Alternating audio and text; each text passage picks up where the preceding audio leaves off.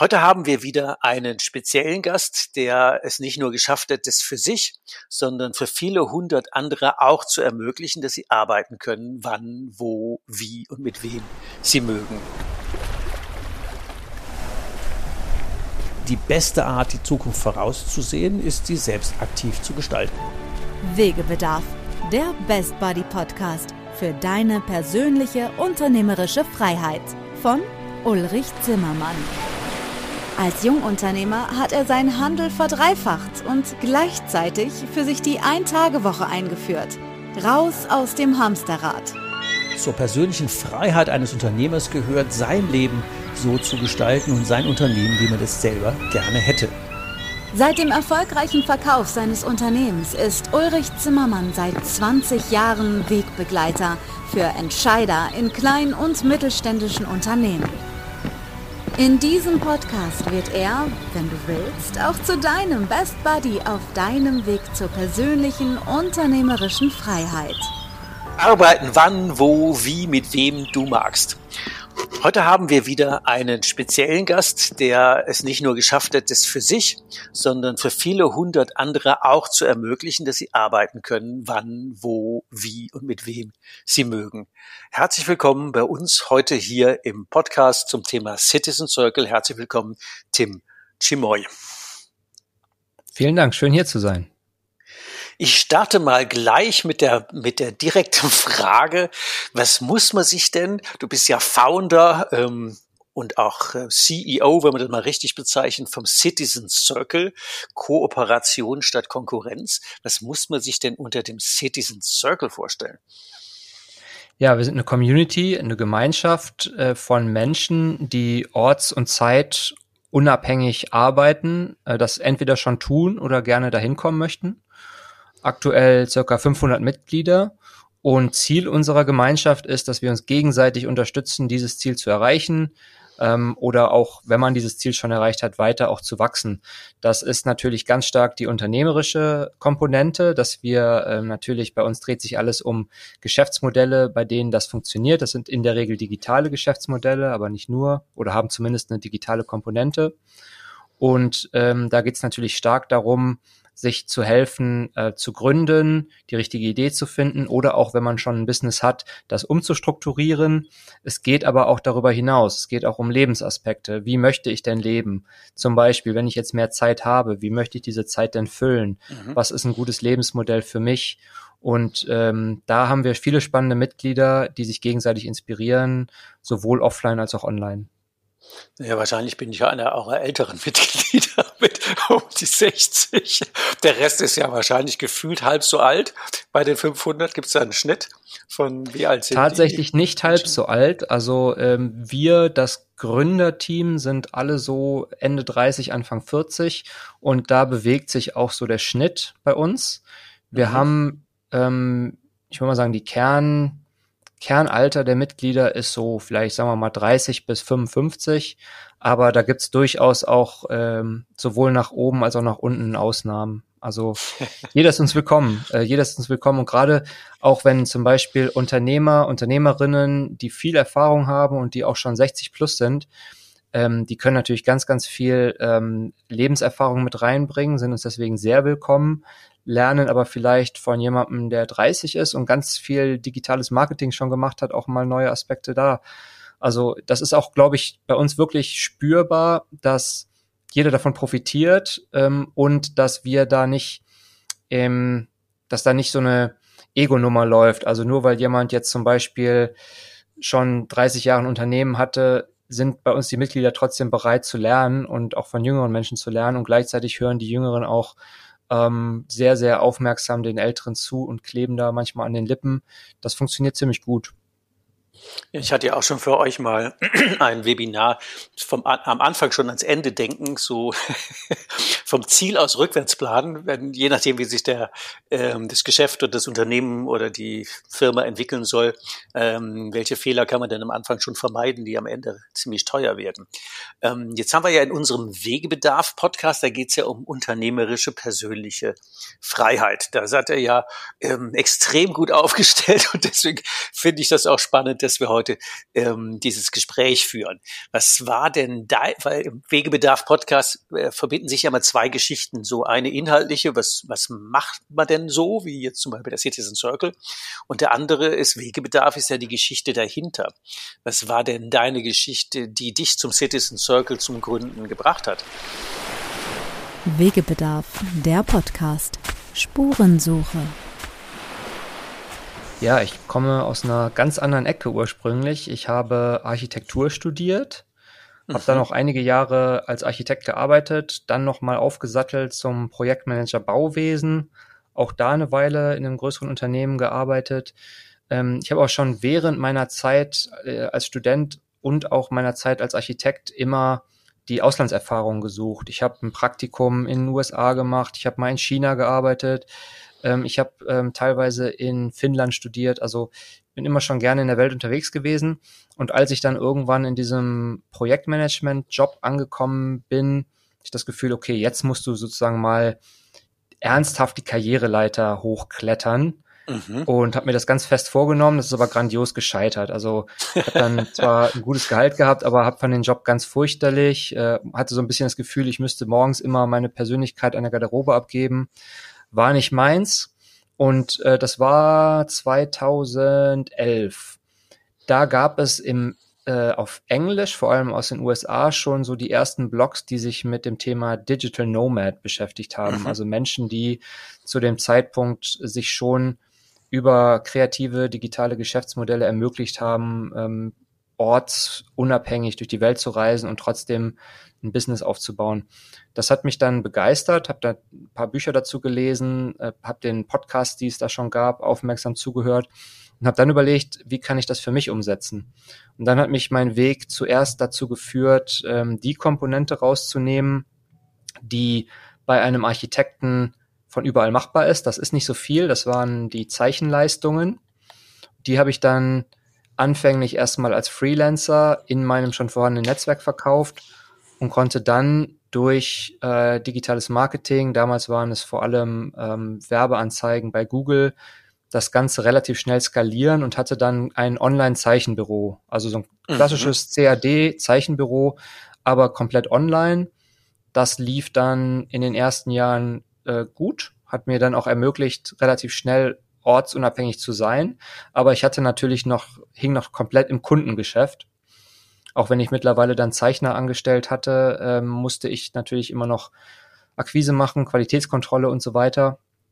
Und äh, lustigerweise hatte ich natürlich inspiriert von diesen Blogs, die ich da damals gelesen habe, auch von Anfang an angefangen, meine Erfahrungen auch auf einem Blog festzuhalten.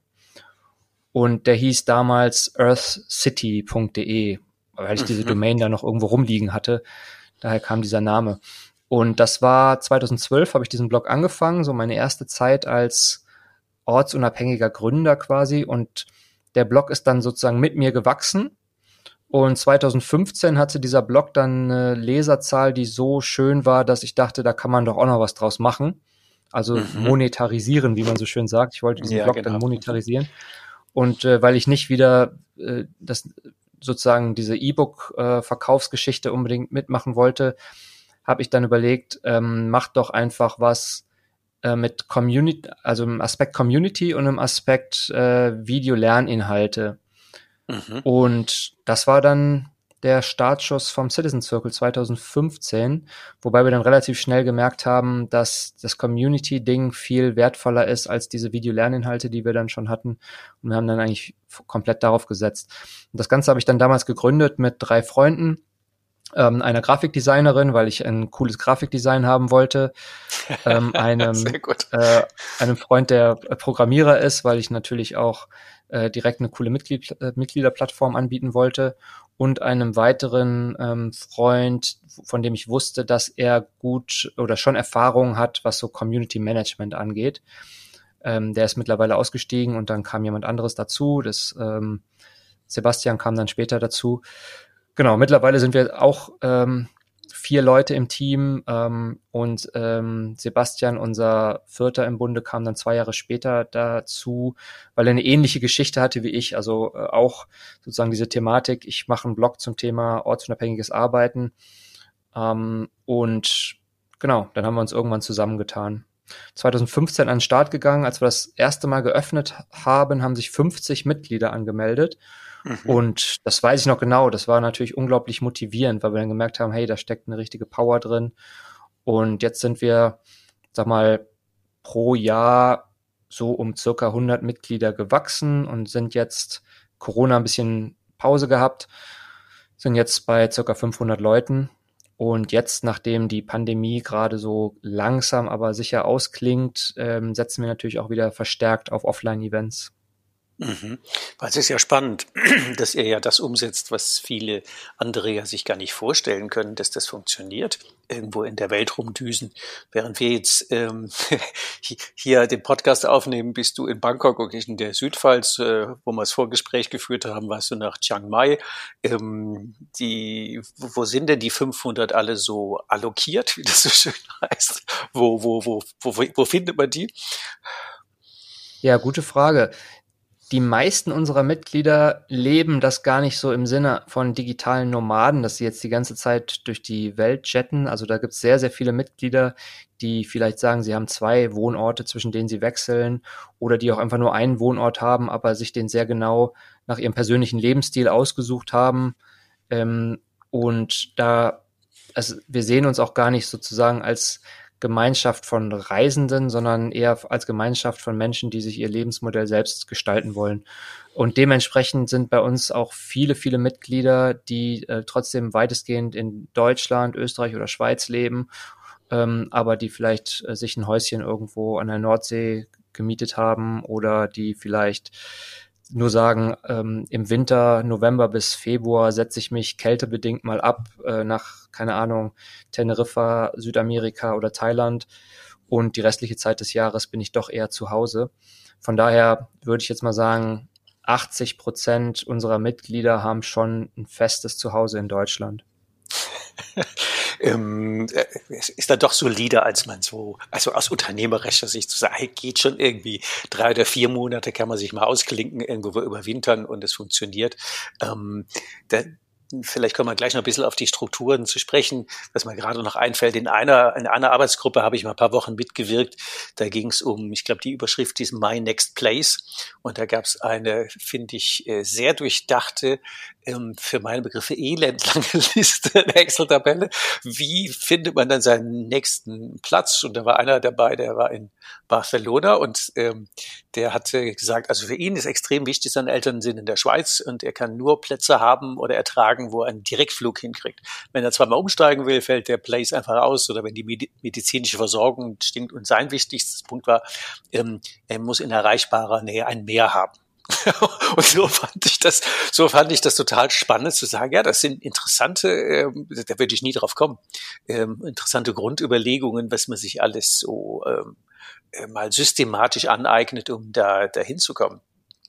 Wie wäre denn das Idealbild, wenn wir sagen Kooperation statt Konkurrenz? Die Leute arbeiten zusammen, unterstützen sich, Altersbranchen, äh, letztendlich länderübergreifend. Gibt es ein Idealbild vom Citizen Circle in drei oder fünf Jahren?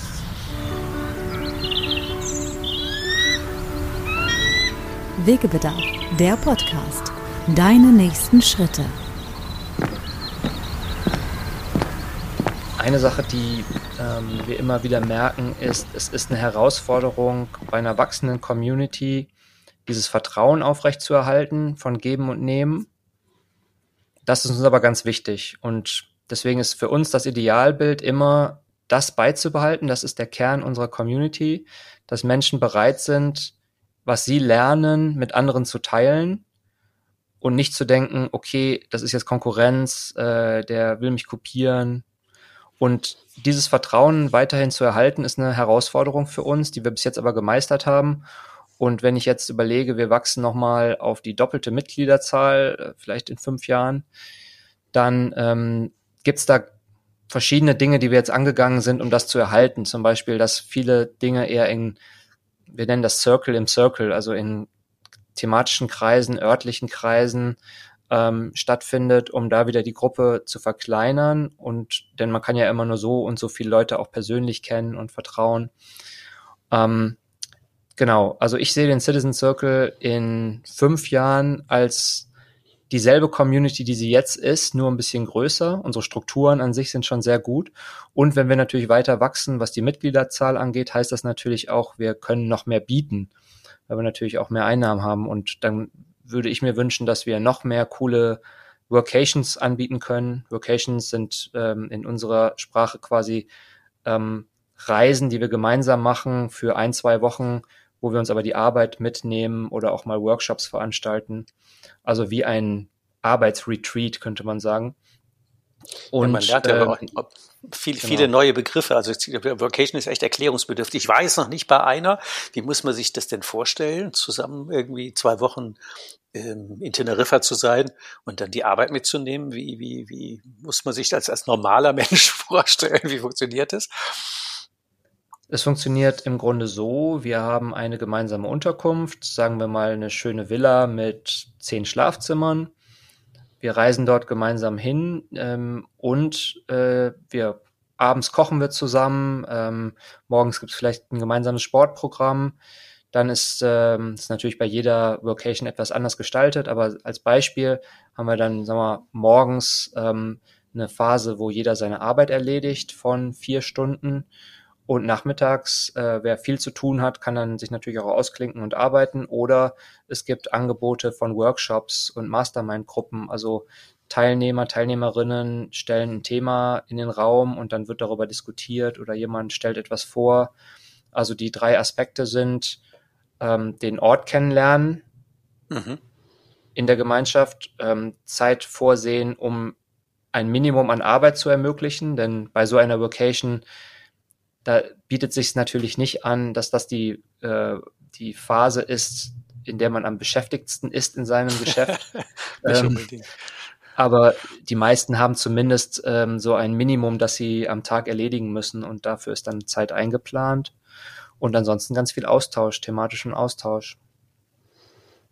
Hm, dann habt ihr ja noch die ähm, diese Frühjahr, Sommer, Herbst, äh, Winter wie heißt die, Conferences, wo dann äh, jetzt gefühlt 500 Leute plötzlich mal schnell nach Medellin äh, jetten und äh, oder nach ähm, wo auch immer hin auf der Welt ähm, und sich da treffen. Was passiert an diesen Treffen? Genau, wir haben unsere Sommerkonferenz, den Remarkable Ideas Summit. Da kommen 300 Leute in etwa. Der findet jetzt mittlerweile eher in Deutschland statt. Da sind wir dieses Jahr in Leipzig. Ähm, das ist wie eine klassische Konferenz, zwei Tage, ähm, wo wir Vorträge haben, wo wir Workshops haben. Aber diese Events, zum Beispiel im Winter waren wir jetzt in Teneriffa. Das ist so ein ja, Mischding aus Konferenz und Vocation, könnte man sagen. Die Leute wohnen, also organisieren sich das Wohnen eigenständig, finden sich teilweise auch in Gruppen zusammen, aber es ist nicht wie so eine Vocation, wo man ein Haus mietet und alle wohnen da, sondern alle, die äh, nach Teneriffa gekommen sind, haben selbst entschieden, ob sie zusammen wohnen wollen oder einzeln.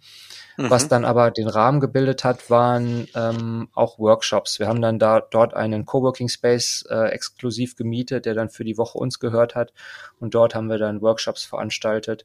Und es gab auch diverse Freizeitangebote. Dann haben wir mal eine Führung ähm, in Santa Cruz gemacht oder mal eine äh, Schiffsfahrt äh, zum Delfine gucken oder Wale waren es, glaube ich. Sehr kleine Wale sahen aus wie Delfine. Ähm, eine Wanderung. Ähm, genau, das ist letztendlich dann ähm, so eine Mischsituation.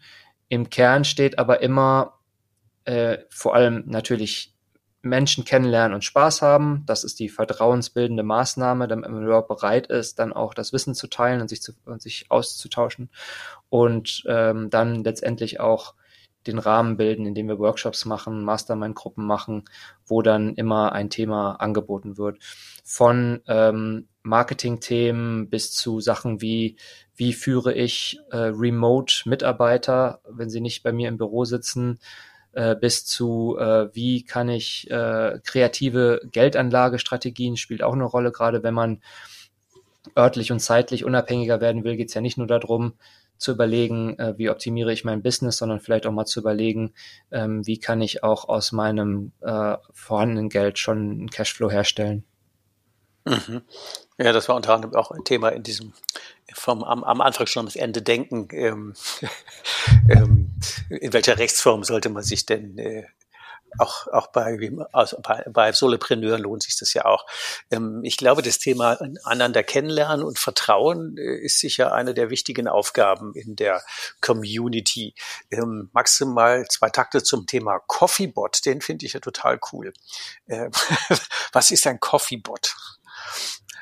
Ja, das ist ähm, spannend. Wir, wir probieren ja immer mal neue Sachen aus und waren dann eher zufällig über ein ja, Add-on nennt man das, äh, bei dem Software-Tool Slack ähm, gelandet. Slack ist ja ein Chat-Tool, ähm, das wir nutzen für den Austausch bei uns in der Mitgliedschaft. Ähm, kennen sicherlich einige, weil das auch mittlerweile in vielen Firmen äh, als E-Mail-Alternative benutzt wird. Und äh, dort gibt es verschiedene Add-ons. Ähm, und da gab es auch diesen Coffee-Bot. Und das funktioniert letztendlich so, wenn man in einen bestimmten Chatraum reingeht, ähm, dann wird man dort regelmäßig mit einer anderen Person aus der Community per Zufallsgenerator gematcht. Und diese zwei gematchten Personen sollen sich dann verabreden für einen virtuellen Café. Und so lernst du halt nach dem Zufallsprinzip immer mal spannende Leute aus der Community kennen, die du sonst vielleicht gar nicht kennengelernt hättest.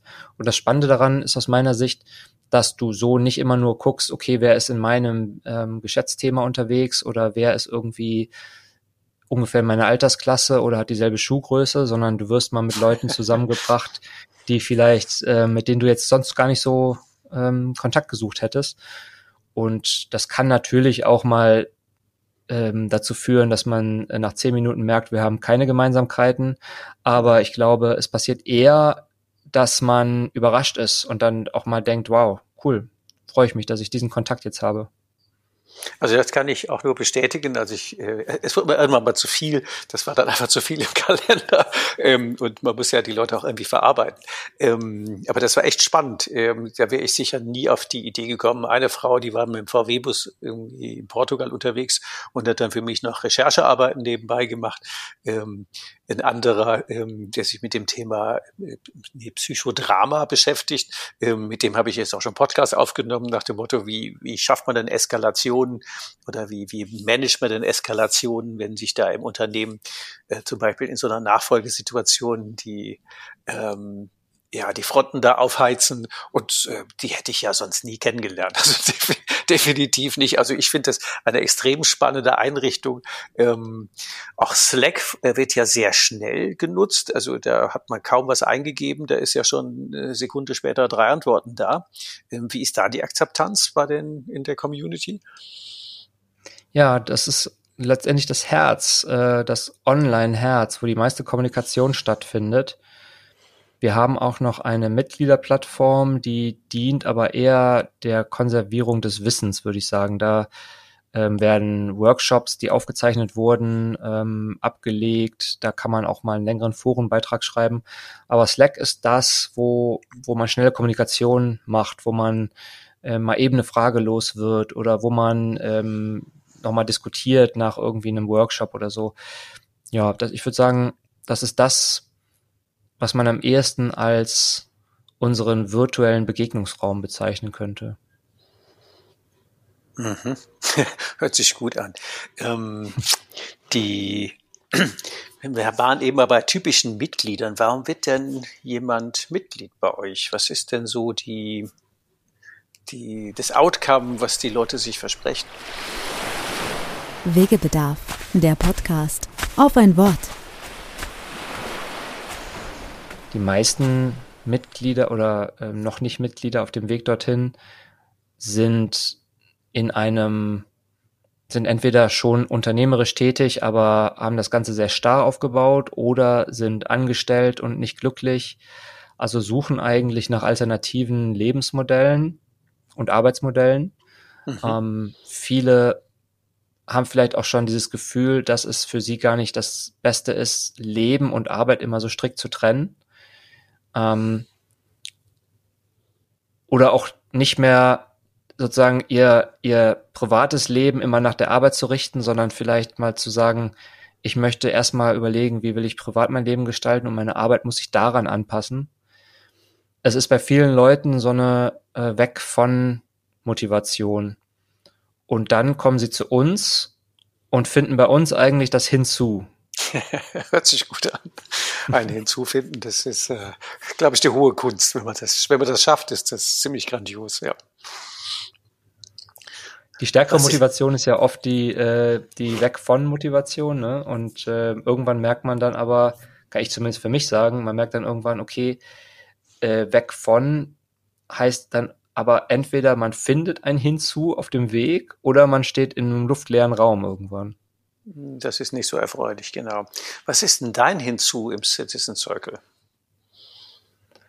Mein Hinzu ist definitiv mittlerweile, kann ich das wirklich sagen, zu sehen, wenn Menschen so richtig aufgehen oder wenn Menschen das finden, was ihr hinzu ist, wenn Menschen merken, sie haben jetzt das, was immer nur ein Traum war, für sie auch umgesetzt. Das motiviert natürlich total. Das sagt man mal so, aber gleichzeitig, äh, wenn, wenn man dann mal ein positives Feedback bekommt und das kommt nicht selten bei uns an, dann ist das, fühlt sich das einfach unglaublich gut an.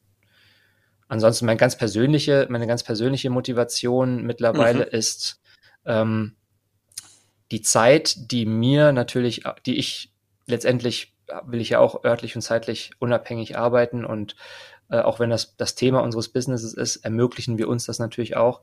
Und ich möchte meine Zeit äh, für Persönlichkeitsentwicklung nutzen. Also das ist das, was ich als den absoluten Luxus ansehe, dass ich äh, viel meiner Zeit nicht dafür nutzen muss, ähm, im Business zu arbeiten, sondern überlegen kann, wie kann ich mich selbst auf persönlicher Ebene weiterentwickeln.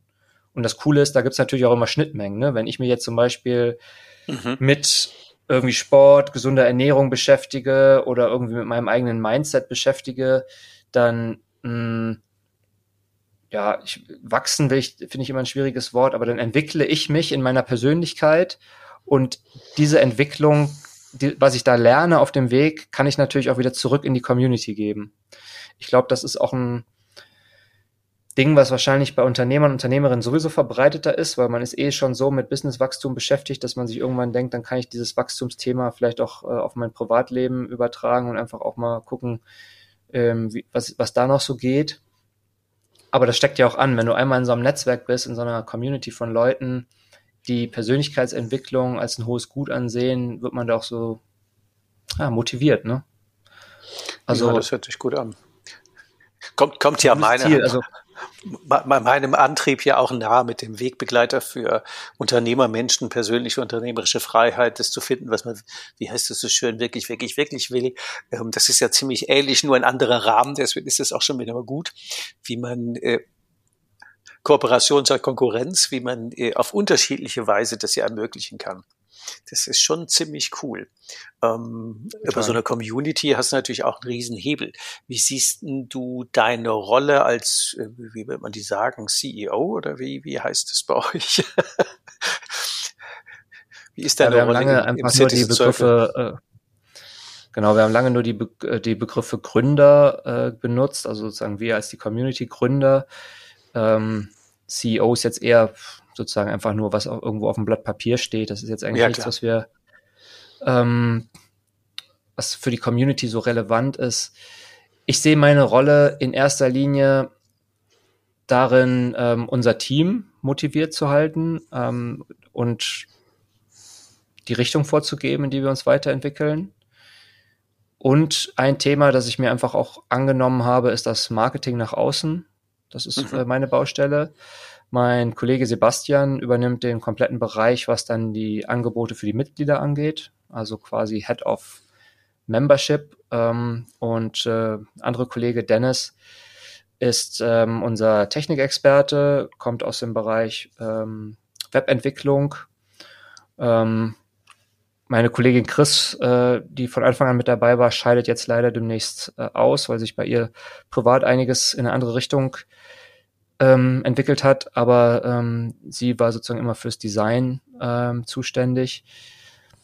Ich würde fast sagen auch, dass auch wenn ich sozusagen dieses, dieses äh, CEO irgendwo stehen habe, dass wir eigentlich auch sehr, sehr viel versuchen, im Team gemeinsam zu entscheiden und dann auch nicht nur wir äh, als Gründer, sondern auch mit unseren engen, mit unseren drei engsten Mitarbeitern, dass wir da alle, dass jeder gehört, gesehen wird.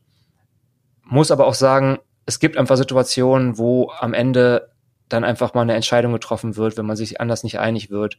Und in diesen Situationen, wo das gar nicht vermeidbar ist, ähm, da bin ich dann vielleicht das Zünglein an der Waage. und das ist wahrscheinlich auch ganz gut, dass, dass es, äh, das würde ich jetzt einfach mal behaupten, auch wenn da vielleicht ganz einige New Work-Enthusiasten mir jetzt widersprechen. Äh, manchmal ist es schon ganz gut, dass einfach mal jemand was entscheidet, denke ich. Ja, ja, das ist ja auch so ein, ähm, habe ich übrigens morgen die nächste äh, Podcast-Aufnahme mit einer, ähm, mit einer guten alten Freundin, Bekannten, wie auch immer, Dr. Johanna Dahm, die, die Entscheidungsmatrix als Buch. Und ich werde mit ihr morgen über die Schwierigkeit, Entscheidungen zu treffen oder dass keiner mehr was entscheidet und alle irgendwie auswarten und es auch nie besser wird, aber keine Ahnung. Eine Entscheidung kann natürlich auch sein, ja, eine Entscheidung kann natürlich auch sein, bei euch Mitglied werden zu wollen. Und da gibt's ja ein Ding, da bin ich am Anfang drüber gestolpert. Wie? Da kann ich jetzt gar nicht Mitglied werden. Da muss ich jetzt drei oder vier Monate warten, bis sie ein Opening haben. Was ist das denn für ein Gag? gibt's da irgendeinen Plan dahinter? Künstliche Verknappung oder hat, äh, natürlich gibt's einen Plan. Ähm, wie, wie, warum gibt's nur ein, zwei, dreimal im Jahr ein Opening für neue Mitglieder?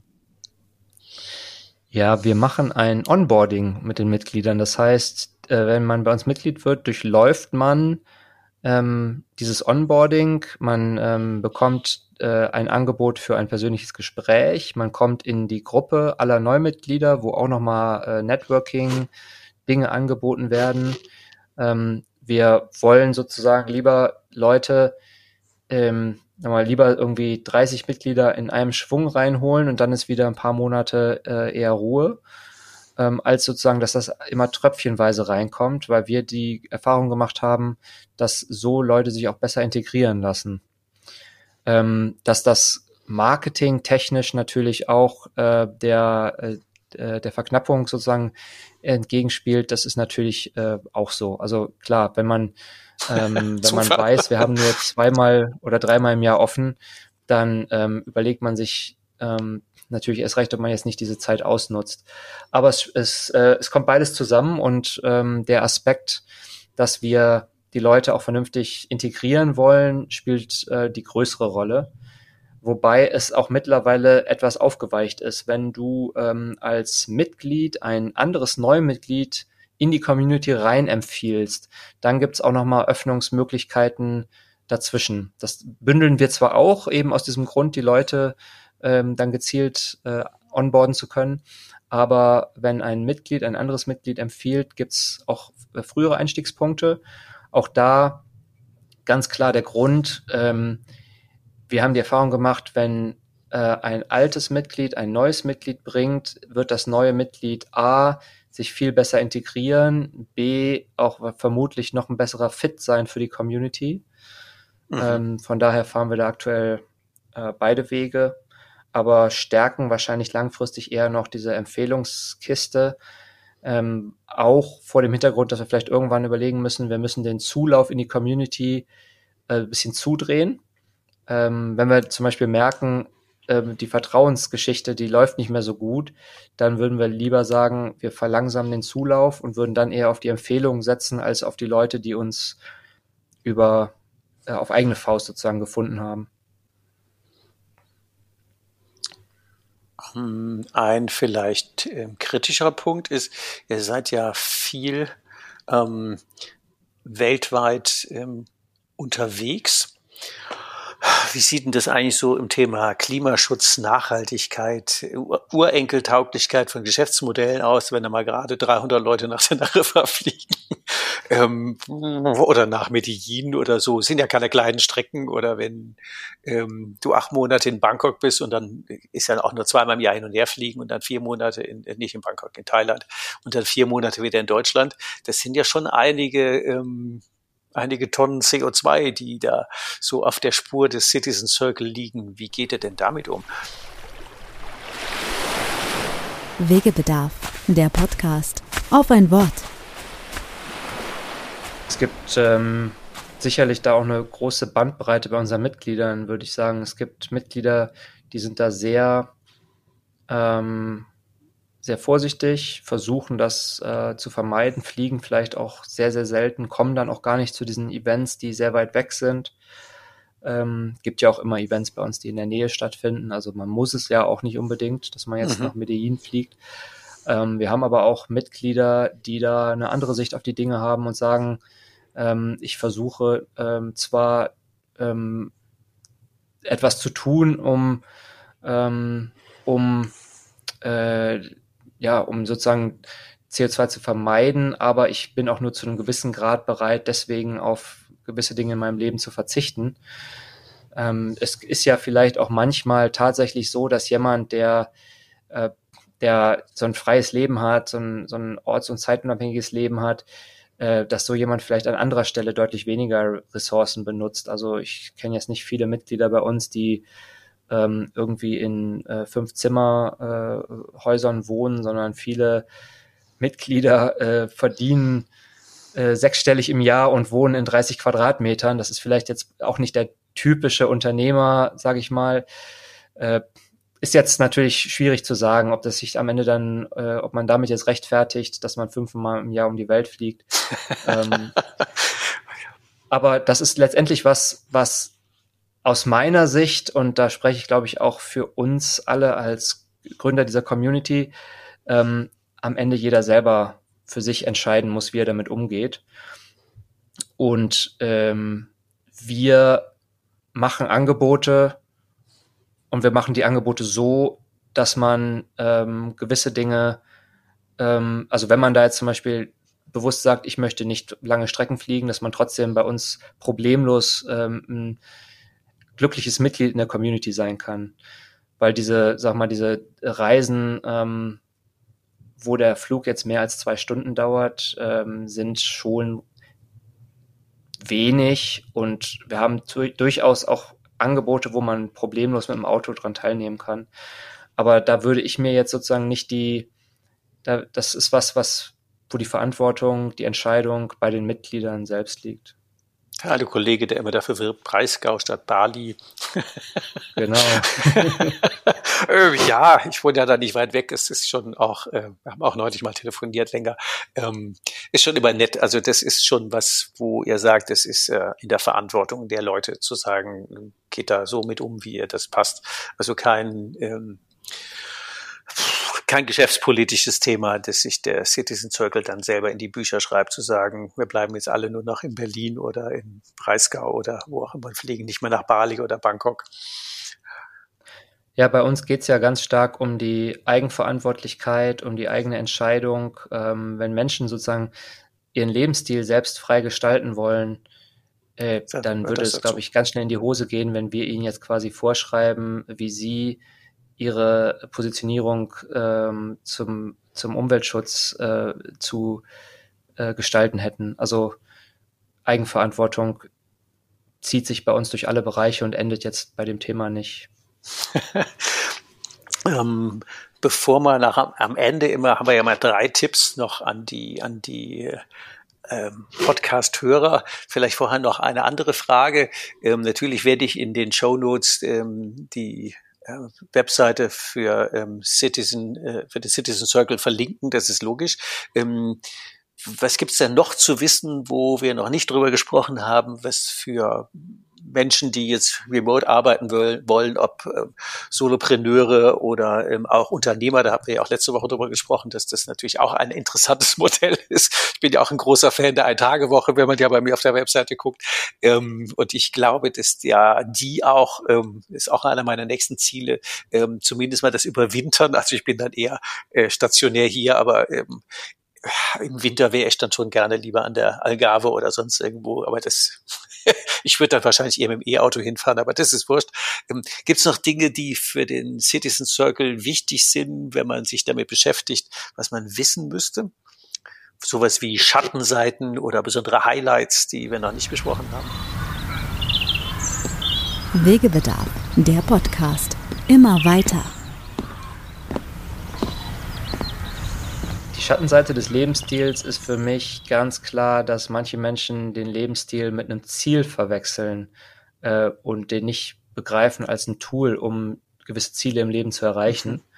Ähm, wenn du nämlich als äh, Ziel hast, ähm, örtlich frei zu sein, dann kommt auf jeden Fall ein ziemlich großes Loch, wenn du es dann erreicht hast, weil äh, das ist nichts, was an sich dich dann befriedigt.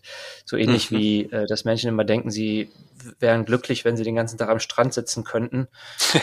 jeder normale Mensch äh, wird da nach drei Tagen durchdrehen. Ja, normal schon. Gerade Unternehmer. Naja, vielleicht nicht nach drei Tagen, aber sagen wir mal nach 30 Tagen äh, hat, glaube ich, jeder dann um. Ich kann für meinen Teil sagen, ich lebe jetzt seit äh, fünf, sechs Jahren in, in Thailand. Ähm, mir gibt äh, auf ein tropisches Meer gucken tatsächlich wesentlich weniger mittlerweile, weil es so normal geworden ist, wie eine coole, hügelige Landschaft irgendwo in Nordeuropa. Mhm, okay. Und das, das zeigt mir immer wieder, wie cool, wie krass das ist, äh, je nachdem, was du gewohnt bist, ne? wie schnell sich der Mensch auch an Dinge gewöhnt. Äh, das ist, finde ich, auch gerade in so vielen Lebensbereichen, auch zum Beispiel, äh, wenn du irgendwie äh, ja, gut genug verdienst, um dir theoretisch äh, immer, wenn du unterwegs bist, ein Fünf-Sterne-Hotel leisten zu können. Du gewöhnst dich daran und irgendwann ähm, hast du dich auf diesem Lebenspegel äh, so, hast dich so dran gewöhnt, dass du, dass das diesen Reiz komplett verloren hat. Wenn man aber sich immer mal wieder auch downsized oder immer mhm, mal wieder auch definitiv. mal runterholt, dann hast du immer, hast du immer wieder dieses schöne, diesen, dieses Moment von, wow, äh, das ist jetzt richtig toll, jetzt gönne ich mir richtig was. Und äh, das würde ich versuchen mir, oder ist mein Ziel zumindest, ich mal schauen, ob es klappt, würde ich mir auch gerne äh, für die nächsten 40 Jahre meines Lebens noch selbst irgendwie erhalten, dass ich mir Sachen ermöglichen kann, aber dass ich gleichzeitig auch immer mal wieder auf den Teppich der Tatsachen zurück, sagt man das so? Nee, du weißt, was ich meine. Ja, ja, genau. Also zumindest, ich würde es mal mit äh, Dankbarkeit und Demut bezeichnen, dass ich glaube, dass es äh, den meisten Menschen gut täte, zumindest in unseren Breiten äh, zu wertschätzen, was wir denn haben. Und allein schon so einen roten Reisepass zu besitzen, der einem zumindest die allermeisten Länder öffnet und ganz viele wahrscheinlich gefühlt sieben Milliarden Menschen haben die Chance einfach nicht. Die haben keinen roten Reisepass und können überall rein und raus. Und ich denke, und da kommt auch nicht überall warmes oder kaltes Wasser oder gibt's eine Heizung oder ich glaube, wenn man mal weltweit unterwegs war, ähm, und äh, kann dann wertschätzen, was wir hier haben und andersrum, wenn man weltweit unterwegs ist und kann wertschätzen, was da ist, äh, dann finde ich das schon mal ein super, super Grundrauschlass. Und da würde ich auch sagen, das ist äh, eine gute Einladung, auch schon deswegen zu reisen und unterwegs zu sein, um mal woanders zu leben, um ähm, unterschiedliche Kulturen und wenn wir jetzt gerade auch mit dem Thema Krieg im Hintergrund, ähm, die ja letztendlich belastet sind, zu sagen, wenn die Leute sich kennen äh, und schätzen, wird es auch friedlicher. Also das ähm, ist, glaube ich, auch, finde ich, ein Riesenbeitrag ähm, für, heißt immer so schön, Völkerverständigung, aber eigentlich ist es ja genau das. Äh, vor dem Fremden hat man Angst, so wenn man mal da war und stellt fest, die sind ja weltweit alle extrem nett und freundlich und gastfreundschaftlich und keine Ahnung. Ähm, ich bin ja auch, pff, weiß ich nicht, weit über 50 Ländern weltweit gewesen. Ähm, und habe seltenst bis nie irgendwelche Probleme gehabt. Ganz im Gegenteil. Es war immer ähm, eine gigantische gastfreundschaftlich, je einfacher die Leute waren, desto mehr war das ausgeprägt. Also das Thema Fünf-Sterne-Hotel trennen sich tot, ja, definitiv. Ähm, das ist einfach nicht mehr, nicht mehr spannend. Ähm, auf dem da Weg. noch ein Aspekt vielleicht, mhm. äh, sorry, wenn ich die eine Sache noch sagen darf, und das wissen, glaube ich, die wenigsten Menschen, aber das ist wirklich äh, was, wo ich nur jeden dazu einladen kann.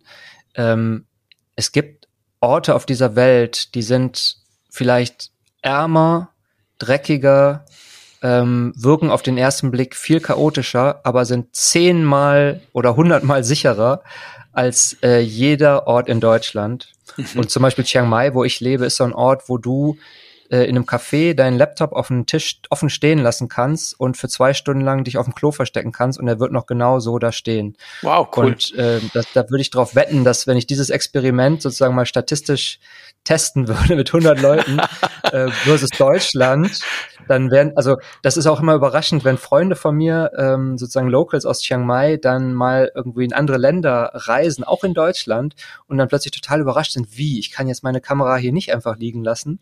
Also das, da hat man in Deutschland immer oft, nicht jeder, aber einige Menschen immer dieses Bild von, bei uns ist alles so advanced, aber mhm. nur weil etwas sozusagen irgendwie advanced ist sozusagen im technologischen oder vielleicht äh, vom Reichtum her, kann das auf anderen Ebenen komplett anders aussehen. Cooler Tipp, ja.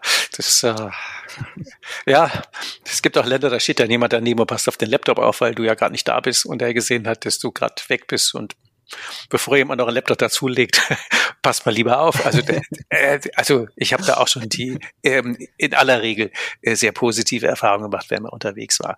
Ähm, wenn wir mal unseren Hörern noch ein paar Tipps mit auf den Weg geben würden, drei Tipps zu sagen, ich würde mal drüber nachdenken wollen, das Thema persönliche unternehmerische Freiheit auch um Remote Working zu erweitern. Was wären denn drei Tipps, die die Menschen, ähm, die sich damit beschäftigen, noch durchdenken oder einfach mal reflektieren sollen? Wegebedarf, der Best Buddy Podcast für deine persönliche unternehmerische Freiheit. Das Problem ist selten, dass das technisch nicht abbildbar ist. Das Problem ist selten, dass man irgendwie nicht ähm, die richtigen Leute hat, sondern das Problem ist selten, ist meistens das eigene Mindset. Also ich glaube, das ist Tipp eins, dass man sich immer erstmal mit sich selbst beschäftigt und da nicht sofort sagt, geht nicht, weil. Ähm, und da kommen wir vielleicht auch schon direkt zu Tipp zwei, ist einfach ausprobieren, einfach machen und dann merken, dass es geht und da auch nicht mit so einer negativen Haltung rangehen. Ich werde mir jetzt selbst beweisen, dass es nicht geht, sondern auch wirklich offen dafür sein. Okay. ja. Und Tipp 3. Genau, und dann einfach mal losziehen, einfach mal ähm, äh, sein Ticket äh, buchen. Drei würde ich dann tatsächlich sagen, dann kommt vielleicht äh, die Komponente äh, mit rein, dass man in, wenn man ein Team hat, wenn man äh, Mitarbeiter zum Beispiel hat oder mit Freelancern arbeitet, dass man mit denen mal vorher spricht, äh, wie, wie sie dazu denken und ob sie nicht sich das vielleicht auch mal vorstellen könnten. Und da finde ich es ganz spannend, gerade für Unternehmer mit einem größeren Team, habe ich schon oft gehört oder auch mitbekommen, dass sich da die Spreu vom Weizen trennt und dass es dann irgendwie den einen gibt, der sagt, never ever, ich habe hier meinen äh, Bilderrahmen auf dem Schreibtisch und ich will hier für immer sitzen bleiben. Und andere, die sagen, bin ich sofort dabei. Ähm, und da würde ich sagen, fahren sicherlich viele gut, wenn sie den Leuten, die das möchten, auch ermöglichen, damit sie sich das selbst auch besser ermöglichen können als Unternehmer. Ähm, aber den Leuten, die es nicht möchten, auch das trotzdem nicht äh, zwanghaft überstülpen. Mhm. Weil ich tatsächlich glaube, es gibt, es gibt Menschen, die gehen auf in diesem Remote Work Ding. Es gibt aber auch Menschen, für die ist das einfach nichts. Und das sind auch oft Menschen, weil das ist, muss man auch dazu sagen, Remote Work ist auch oft alleine irgendwo ähm, im stillen Kämmerlein vor sich hinarbeiten. Und wenn jemand vielleicht eh schon leichte depressive Züge hat, kann das auch ganz schnell nach hinten losgehen. Dann doch lieber in einen Coworking, Co-Living Space, wo man äh, unter anderem unter andere Menschen ist, sich alleine eine Ferienwohnung zu suchen und äh, dahin zu setzen und zu hoffen, dass das Internet funktioniert, könnte ein bisschen Depri sein, das glaube ich auch. Und deswegen sind Nein. vielleicht so Vocations zum Start zu sagen, funktioniert das mal für eine Woche oder zwei und kann man auch wirklich arbeiten, ist vielleicht ein guter, äh, guter Teaser mal zu gucken, ob man äh, da Lust drauf hat oder ähm, auch nicht. Ähm, also ich gucke immer den Plan an zu sagen, passt das jetzt gerade in den Geldbeutel und passt das jetzt gerade in die Zeit ähm, und die andere Dinge, aber ähm, die nächste Vocation steht irgendwann mal. Äh, ich, ich beobachte das. Ich werde die nächste Zeit mal dabei sein, einfach auch für mich, um das zu testen. Da klebe ich dann tatsächlich, ob immer noch zu sehr an meinen Strukturen hier. Also der, die drei Tipps kann ich völlig nachvollziehen, dass das, dass das ein guter Tipp ist.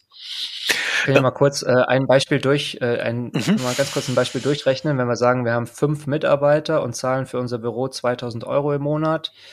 Also haben wir äh, 24.000 Euro im Jahr, die wir sparen, wenn wir dieses Büro nicht hätten. Mhm. Von diesen 24.000 Euro könnten wir jetzt sagen, äh, wir geben jedem dieser fünf Mitarbeiter nochmal äh, 1.000 Euro im Jahr, damit sie sich ihr Homeoffice gemütlich machen können ähm, haben wir immer noch eine Menge Geld übrig, um eine richtig coole Team-Vacation mit allen Mitarbeitern pro Jahr auszurichten und sparen am Ende noch eine Menge Geld.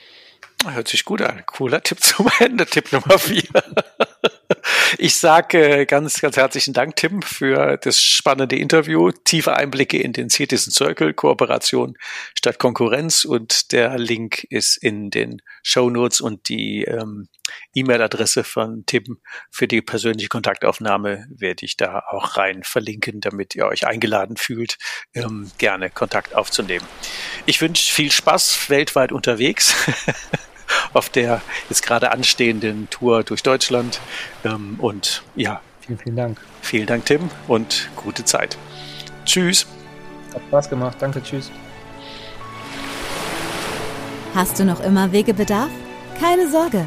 Auch in der nächsten Folge begleitet dich dein Best Buddy Ulrich Zimmermann wieder auf dem Weg in deine persönliche unternehmerische Freiheit.